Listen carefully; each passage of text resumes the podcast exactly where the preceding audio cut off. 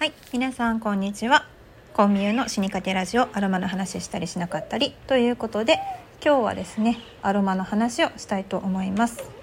えー、私の大好きな というかまあコミューのラジオを聞いてたらそうですよねアロマリサーチのですね自然に学ぶ匂い香りの力特集2021年のボリューム22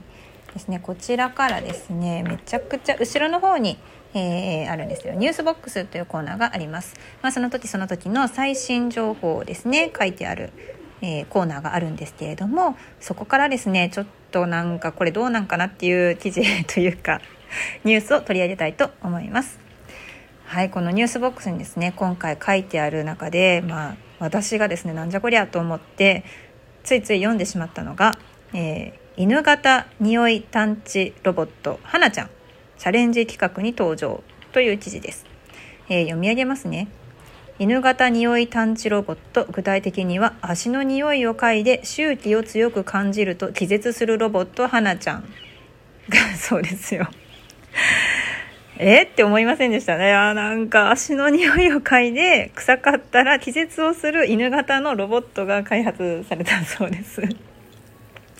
でこれね可愛いなんか小型犬の犬のロボットなんですけれどもあの有楽町にですね現れたそうですね。でこれベータっていうスタートアップ企業があの開発した商品を実店舗で見られるところですねそのお店があるんですけどえー、そのベータ東京有楽町というところで4月12日から5月9日まで花王のオープンイノベーションプラットフォーム組織のファンテックラブビズっていうところがですね企画開発した商品のうちであの個人の深い悩みに焦点を当てたものを紹介というふうに書いてあるんですけどなんかね皆さんね足の匂いでわざわざ花ちゃんを倒すチャレンジ企画っていうのもしてたらしいんですよね。ちょっと参戦する人はいろんなことを考えないといけないと思うんですけど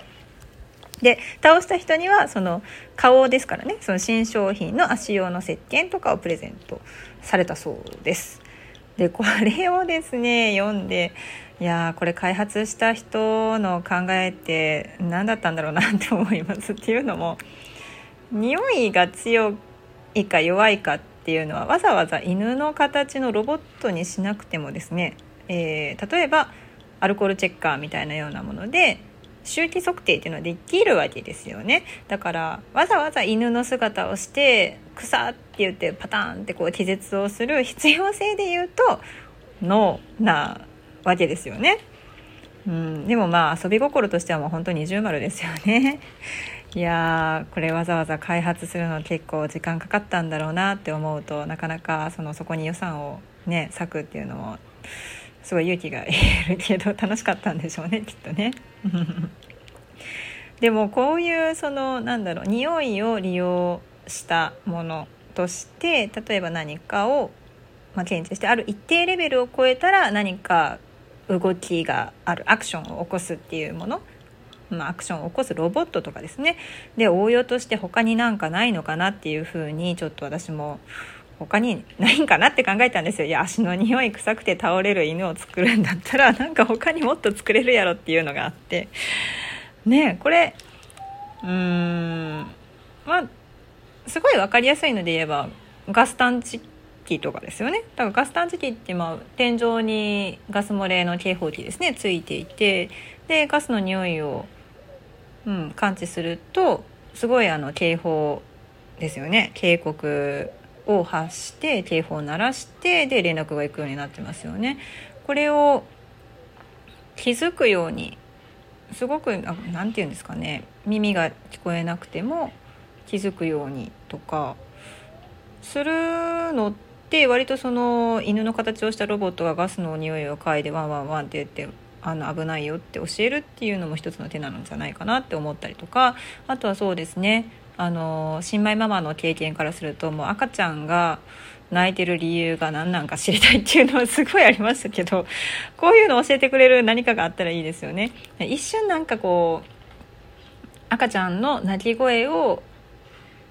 えー、翻訳して今どういう気分なのかってやるようなこうおもちゃみたいなね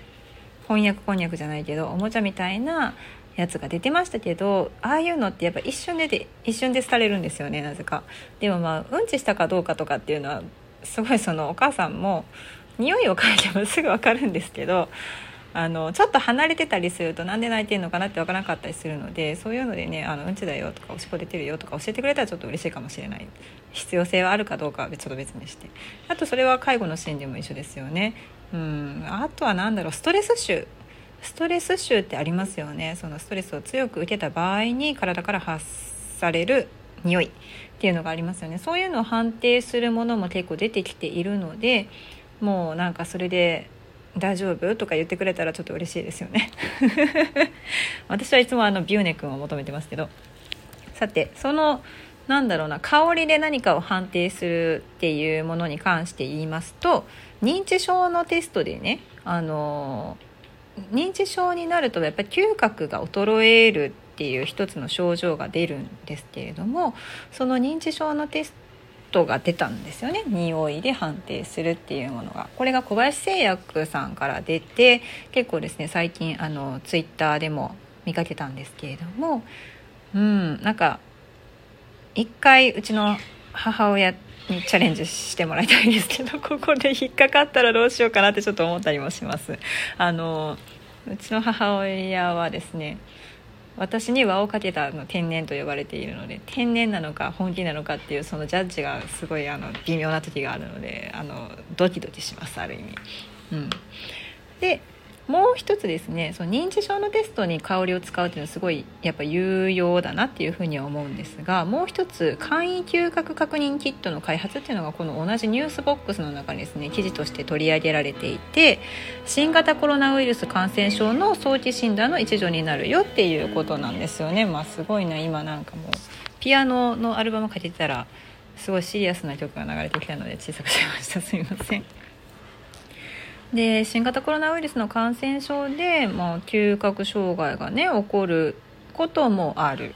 一部ですよ。一部。起こることもあるということで、まあ、簡易嗅覚確認キットというのがですね出来上がりました。うーん、まあ、これはねこの嗅覚検査をパスしたからって言ってうーん感染してないとも言い切れないんですけどね。でもこの健常者の嗅覚域値ですね匂いを感じる、え、レベルですね。感度。嗅覚域値から50歳未満の低濃度とか50歳以上高濃度っていうふうに分けてで匂いの種類がですねなんかカラメルとか青りんごってあるんですって。カラメルと青りんごなんか甘い感じですね。うん。でこれ一つのキットで蓋を開けてねよくこうプシュッとこう匂いを出して嗅ぐだけなんですけど、まあ、匂いのものなのでそんなに何て言うんですかね。あの何か容器から出すんじゃなくてその容器に入ってる匂いが消えるまで多分ね1リットで複数回数ヶ月にわたって使えますよということです。これねウェブサイトでね売られてるみたいなのでうーんあの気になる方は買われてもいいんじゃないかなと思います。あの普段お家に香りのものがある方々は特に必要性を感じないかもしれないんですけど、うん、なんでカラメルと青りんごなのかなっていうのは思いますけどこういう匂いが感じにくくなるぐらいその匂いが分かりにくくなっているんじゃないかっていうことですよね多分ねカラメルとか青りんごって結構こう特徴的な香りなので、うん、その匂いを感じないっていうとあだいぶ嗅覚が弱ってるんじゃないかなということですかね。うんいや面白いですね、えー、今回はその 有用な香りを使った、えー、商品。